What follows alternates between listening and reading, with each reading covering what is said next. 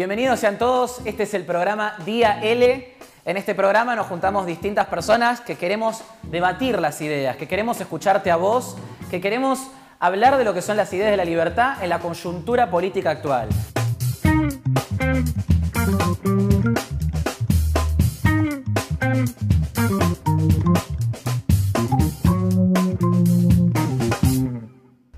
Bueno, estamos con Luis Rosales, licenciado en Administración, eh, licenciado en Relaciones Internacionales y también máster en Estados Unidos en Diplomacia. Eh, periodista eximio eh, y actual candidato a vicepresidente por el Frente Despertar. Y liberal. Y liberal. Y liberal. Soy liberal de toda la vida. Vamos a hablar de eso casualmente. ¿Ah, sí? Exactamente. comencemos. Vos ¿Cómo, fue que te iniciaste en esto de, la política? ¿Cómo fue que te... Se ve que tengo vocación de siempre, digamos, es algo innato. Cuando era, cuando era chiquito, mi mamá es cordobesa y mis abuelos tenían una casa en el norte de Córdoba que pasábamos los veranos. Una casa muy linda, muy tradicional, heredada de muchas generaciones, casa antigua, y había un lugar en el fondo, ¿no?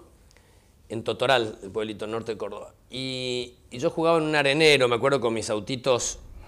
¿Los No, no, con los Matchbox. Ah, los Matchbox. ¿La verdad? Vos sos más joven. ¿Ah? Sos más joven. Pero los, compraba, me acuerdo que le hacía que mi papá me regalara autitos que tuvieran que ver limusinas presidenciales norteamericanas, no sé qué, y me acuerdo que organizaba el encuentro, eh, la cumbre del presidente de Estados Unidos con el líder soviético, en esa época existía, y entonces tenía autos soviéticos, o sea, reproducciones de autos soviéticos y autos norteamericanos y organizados. Entonces, siempre estuvo el tema de la política, el poder. Después, de muy chico también me encantaba las capitales del mundo, historia, los reyes. La... Tenía eso en la cabeza. Y mm, a los... Fui al secundario al Liceo Militar en Mendoza. Justo termino el Liceo Militar y, y es la apertura democrática. Entonces me meto en política a trabajar en el Partido Demócrata de Mendoza, un partido conservador, pero tenía una, un ala liberal dentro de lo que en aquel momento era... Claro, sí, sí, lo que era liberalismo. Ahora, eh, ha cambiado. ahora es más fácil ser libertario y liberal. En ese momento ya ser liberal dentro de un partido conservador era todo un tema. Revolucionamos bastante el partido, fui presidente de la juventud a los 20 años y a los 23 me premiaron por haber hecho, y bueno, fundador de UPAU en Mendoza con otros amigos. Tuvimos mucho éxito. Eh, después de la capital federal, Mendoza fue el lugar más exitoso para UPAO. Y a los pocos años me premiaron, entre comillas, dándome una diputación entrable. Fui el diputado más joven en la legislatura de Mendoza. Dos años, y a los dos años eran épocas de Menem, cuando Menem llamó y, ahí en Mendoza nos convocaron y yo a título personal fui secretario de Turismo de Mendoza por cuatro años, eh, en algo que me encantó porque pude poner en práctica mucho de lo que sentía, lo que pensaba, y, con orgullo digo, y lo digo con la Elle de Mendocino, que viste que Mendoza es una, potencia turística ahora. Bueno, tuvimos mucho que ver nosotros. ¿Sabes qué hicimos? No. Algo que hay que hacer ahora, en otros órdenes. Los mendocinos estábamos traumatizados con Córdoba a nivel turístico. Córdoba hace todo bien, hace todo bien, hay una potencia turística y Mendoza no. Mendoza estaba atrás. Teniendo muchísimo más atractivo que Córdoba. En Córdoba hay un chorrito de agua y ahí... Y yo era, era joven, era, pero contamos con un grupo de chicos con mucho entusiasmo y teníamos algo parecido a lo que tienen los libertarios ahora, esa sed de saber qué pasa en el mundo, de comprar lo mejor, de, de no conformarte. Entonces dijimos, no Córdoba, California. Porque California era el mejor modelo de potencia turística combinando paisaje, vino. Claro. Y entonces a los viejos bodegueros le dijimos, hicimos unas, misiones, veamos qué pasa en Napa Valley, cerca de San Francisco. Incipiente en esa sí, zona. pero ahí descubrimos que los bodegueros, las bodegas vendían casi el 30% de su producción en la bodega a los turistas. Y ahí los gringos mendocinos, los tanos mendocinos dijeron, haga baño Don Bianchi, hago un baño en la bodega, tengo, decía, para los empleados, un baño, no. Y después salieron las... Los restaurantes. Y se fue para arriba. Y ahora está, entonces, somos un poquito los padres del turismo moderno de Mendoza. O sea que vos ya tenés, experiencia en eso. Esto me, me viene bien porque Eh, despertar es algo muy nuevo. Sí. Eh, José Luis este, también es nuevo en la, política. Entonces, ¿cómo fue ustedes que eh, diseñaron esta campaña electoral? ¿En función de qué? ¿Cuál fue su público objetivo? ¿A qué apuntaron? Bueno, ¿Cómo yo imaginaron? Tengo otra trampita, porque, a ver, se conoce de mí que soy periodista, todo eso, pero en realidad yo gané la plata, viví trabajando como estratega de campañas, ah, como consultor. Yo trabajé eh, muchos años con Dick Morris, el consultor norteamericano, en diferentes campañas presidenciales en diferentes países, sobre todo América Latina. Entonces tengo mucha experiencia en cómo organizar campañas. Como soy liberal y tengo esta experiencia, cuando José Luis empezó a madurar esta idea, me convocaron para que lo ayudara a diseñar la, estrategia de campaña. Así empecé y después, bueno, como no era un cliente que me era indiferente, porque te comprometía. Me comprometía, me fui metiendo y metiendo y metiendo mucho más. Y, como por la tele, aunque los chicos más jóvenes no ven tele, todavía la tele es muy poderosa y potente, eso te da un, nivel de conocimiento importante. Este, y había que elegir al candidato a vicepresidente, y a José Luis le pareció. Y yo ahí, otra vez, a pesar de ya tener algunos años más que, los 50, digamos, ya estar viejo, sentí otra vez ese llamado potente. Quemé las naves, porque te lo juro, te lo digo. Yo estaba bien con Feynman y radio tres horas, que es muy difícil estar tres horas radio top y tele tres horas diarias top, seis horas al aire. Hice, como hace José Luis, ¡boom! Detoné la, la carrera y me tiré porque la verdad que el país se merece se que, merece algo así. Se merece que hagamos todo lo posible para salir de decadencia. Tal cual. Ahora, vos sos muy liberal, José Luis es muy liberal. La verdad que a todos los liberales nos cuesta mucho el, apoyar a un populista como eh, Enrique Larreta. Como eh, Rodríguez Larreta. Rodríguez Me parece muy populista como para que el liberalismo lo apoye. Bueno, mira, a ver, primero, lo primero, vos sabés que me estoy metiendo bastante en la campaña en conocer a los libertarios. En todas partes. En todas partes. Son parecidos y distintos. Hablan, tienen diferentes acentos, colores de pelo de los más diversos. Tal cual. Este, profesiones de las más... Son eh, impresionantes en lo individual, complejos en lo colectivo. Entrás, se meten en un grupo de WhatsApp y sonaste. Ah, tenés relación persona a persona y sos íntimo amigo. Con, José Luis lo tenemos ya catalogado. Vienen, tiemblan, traen el libro, sacan la foto, qué sé yo. Entran al WhatsApp, al grupo de WhatsApp, pa, pa, pa, pa, pa, pa. Bueno, es, parte del cromosoma del ADN liberal. Si no, serías peronista. Claro. Turú, Sí, discutimos. Discuten todo. Bueno, primero eso. Segundo, hay una, una tendencia que me parece que va mutando, yo, yo la llamaría evolucionando, que nos tenemos que dar cuenta que para cambiar a la Argentina tenemos que hacer política. Sí, estoy de acuerdo. Y José Luis no sabe, yo ya estaba más acostumbrado. José Luis no sabe lo que le costó entender que hay que meterse en el pantano. Claro. El pantano es horrible. Sí, estoy de acuerdo, pero... Y el de la política argentina es horrible. Es horrible. Te, lo, te digo eso como general. Como general. Como idea general. Vamos a lo particular. A ver.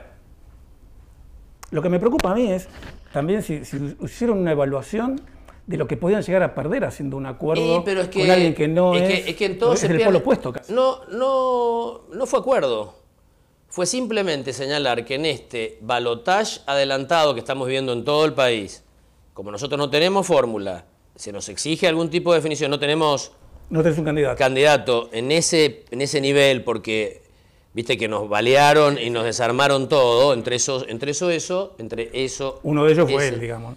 Bueno, nos parecía que en la opción capital visión de largo plazo de la, de, la, Ciudad de Buenos Aires había algunas coincidencias. Y teníamos que hacer alguna contribución para evitar el mal mayor. El hecho Viste, sí se puede, sí se puede, Macri la da vuelta. No la da vuelta, Macri. Sorry, no la da vuelta. No la da vuelta. Está bien. Es imposible que la da vuelta. El único lugar donde se puede dar vuelta es en la Ciudad de Buenos Aires. Y nuestra contribución aportaba algo a eso. ¿El, el ideal? No, no es el ideal. Pero es el, es el mal menor para nosotros y es un bien mayor para la Argentina que no toda la patria se tiña del mismo color. Y de ese color, que los más chicos por ahí no se acuerdan, nosotros sí nos acordamos lo que es el kirchnerismo cuando van por todo, cuando consiguen todo. Entonces, es una frazada corta, obviamente, siempre las decisiones políticas son frazadas cortas, pero lo, asumimos y, y eso me gusta de José Luis. ¿No sabes cómo se calienta cuando algún libertario con mucha energía viene y dice, bueno, ¿y vos qué hubieras hecho? ¡Pum! Golpea la mesa. A ver, sentate, sos expert. Y no es tan fácil. No, no, no. Obviamente si él está en ese lugar es porque tiene la espalda para estarlo. No es tan fácil. Pero también a veces yo entiendo, yo necesitamos una explicación un poco más como la estás dando ahora, ¿no? Yo te entiendo lo que vos decís, pero solos no vamos a llegar no vamos a llegar. Bien. Eh, a los chicos mm, que nos discuten, les digo, discutan, discutan, discutan. Ahora, si no están dispuestos a aceptar nada, cambien una letra. Hagan la FL y no el PL. Si se llaman partido, es para jugar en política. Si no hagan la Fundación Liberal, que está perfecto, que haya muchas y muy cuidadosas de la ortodoxia y de la pureza. Bueno, somos más o menos de la misma edad, digamos, nosotros. Este, y me sorprende mucho que vos lo habrás vivido, que actualmente ves en la televisión, en todos los programas, siempre hay por lo menos cinco o seis economistas totalmente liberales que se la pasan despotricando contra el populismo, contra el comunismo, etcétera, etcétera. Y no hubo uno de ellos que haya dicho, che, voy con ustedes y voy a hablar bien con ustedes y los voy a apoyar fuertemente. ¿Por qué crees que pasó eso? Tenés que preguntárselo a ellos. Sí, pero yo quiero saber. Yo me encargué, de, hablar, yo me encargué, de hablar con todos. Ajá. Yo soy un político. Sí. Hablé con todos. Yo no voy a decirlo porque no quiero, pero tengo mi diagnóstico. Hay mucho personal, mucho de intereses, mucho de imposibilidades. Vos me decías a mí lo de la reta, porque es lo que se ve. nosotros lo hicimos público. Hay mucho que no lo tienen público, pero las fundaciones a las que pertenecen, o qué sé yo, tienen sus intereses. qué, le dirías a ellos? Y que el liberal hoy te escuche decirle... Lo que, lo que les diría es que cada uno respete lo que hace el otro, pero que no lo dinamite, que no lo dinamite en público por intereses personales, por mezquindades, por celos y envidias, a veces pasa, o por proyectos políticos divergentes. Es decir, este, yo me tomé el trabajo cuando Esper, ya se, tiraba, se tiró a la pileta. Yo me tomé el trabajo de decirle y convencerlo, déjame, antes de tomar decisiones mayores, de avanzar más, de hablar con todos esos. Los conozco de memoria todos. Son todos amigos. Sí, obvio, sí, sí. Hemos compartido. Y nos juntamos a tomar café con todos. Mm. Y las respuestas fueron de las más variadas. Después te las voy a contar en privado, digamos, porque no, es el caso, en lo, más mínimo quiero pelear. No, totalmente. Ahora... Lo mismo pasa, perdóname, con esos directores de fundaciones que salieron públicamente a apoyar a otros candidatos. A Macri. Por ejemplo. Hay, ahí hay opiniones mm, sinceras y otras no tan sinceras, digamos. Pero, bueno, así es la vida. ¿Sabes lo importante de todo esto? Hubiera sido lindísimo que tuviéramos todos los liberales tirando del mismo... Pero va a ser la primera vez, casi desde el inicio de la democracia, que va a haber un candidato liberal en los debates presidenciales. Y no sabes lo que... No, eh, José Luis me prohíbe que diga, porque los pingos se ven en la cancha, yo he peleado muchas veces, boxeado y nunca se habla nada antes. Ok. Pero vean el debate nada más. Lo vamos a ver. véanlo, véanlo. Eh, López Murphy también fue una opción liberal en el 2003 muy acompañada por el radicalismo. Eh, porque parece, parecería que hay un liberalómetro, digamos. ¿Viste? Es otra cosa. ¿Vos cómo te ves dentro de todo lo que son libertarios, minarquistas, anarcocapitalistas? ¿Vos estás, sos un liberal clásico? Más bien clásico. Mira, yo soy liberal. A ver, mi familia era, eran liberales. la familia de mamá más bien católica, por ahí eh, conservadora católica, la de mi mamá cordobesa, una familia muy tradicional de Córdoba. Mi papá muy liberal, mi papá muy liberal siempre. Y, eso se mama, ¿viste? Eso Pero en la Facultad de Ciencias Económicas de la Universidad Nacional de Cuyo, donde yo estudié, había un profesor que habría que hacer una estatua, que era Francisco Navarro Vilches, austríaco. Sola su alma ahí, digamos. No, porque la Facultad de Ciencias Económicas hizo un convenio con Chicago en la década del 60 y habían varios doctores en Chicago dando clases en una universidad estatal argentina. Entonces era un reducto de liberalismo. Lo que él estaba solo como austríaco, descendiente, eh, heredero de otro profesor más viejo todavía que se llamaba Becker, que daba clases en, Cuyo y él se había retirado y lo dejó a Navarro Vilches. Eran fanáticos austríacos y, era economía 1. Así que te... te metieron, claro. Me metieron. Este, y él se peleaba, parecía en la pelea de ahora en, otras, en otro lenguaje, en otro formato, porque lo que él detestaba, el horror, era la pelea con los profesores más afamados, de materias más avanzadas, que eran doctores en Chicago, es decir, econometría, matemática aplicada a la economía. Chicago versus Austria. Esa era la pelea de fondo.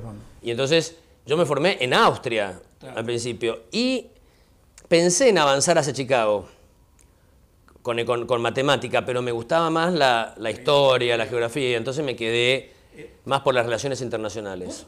Desde que comenzamos a hablar metiste mucho a tu familia. Sí. Eh, supone que mañana viene tu hijo, que es un joven, o un sobrino, alguien que vos quieras mucho, y te dice eh, que necesita un consejo, que le han ofrecido un muy buen trabajo acá en la República Argentina, con grandes expectativas de progreso, sueldo, pero justo simultáneamente le ofrecieron uno exactamente igual, pero fuera del país, en otro país. Eh, vos analizando la situación actual, en vista de los próximos 12, 15 años, ¿qué le aconsejarías? Que haga lo que sienta.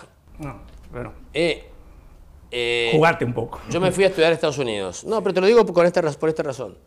Yo me fui a estudiar a Estados Unidos, la escuela de diplomacia donde hice la maestría es tal vez la escuela más prestigiosa de diplomacia de Estados Unidos.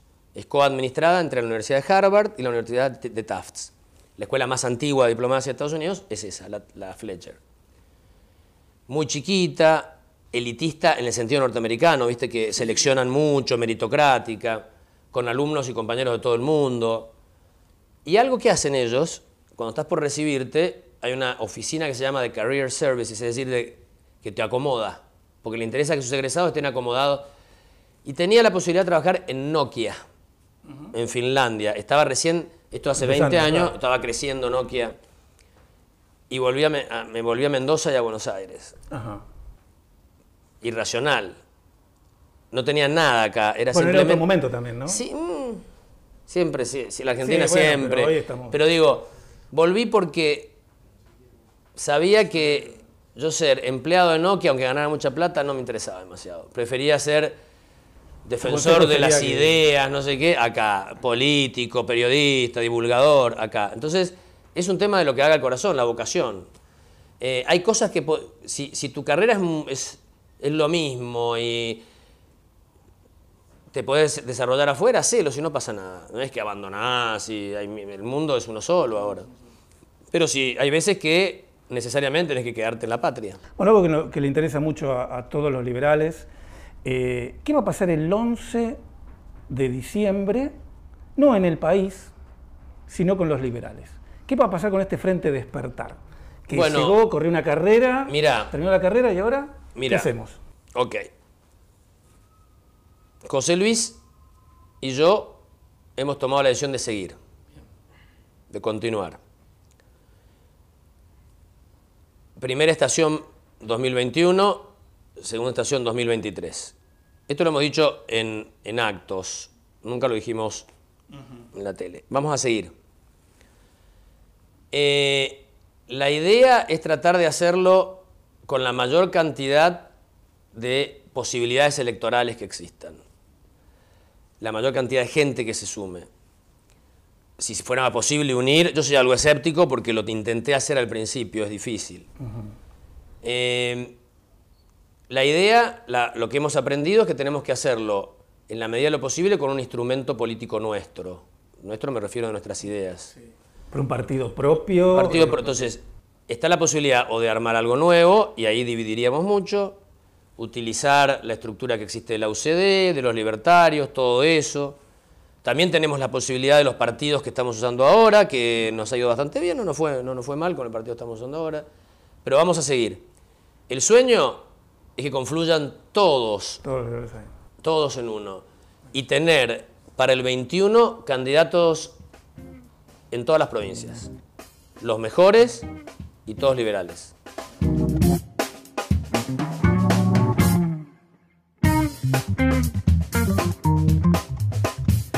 te gustó el programa, deja tu propuesta en el hashtag Día L. Seguinos en nuestras redes. Un programa en el que la libertad nos une.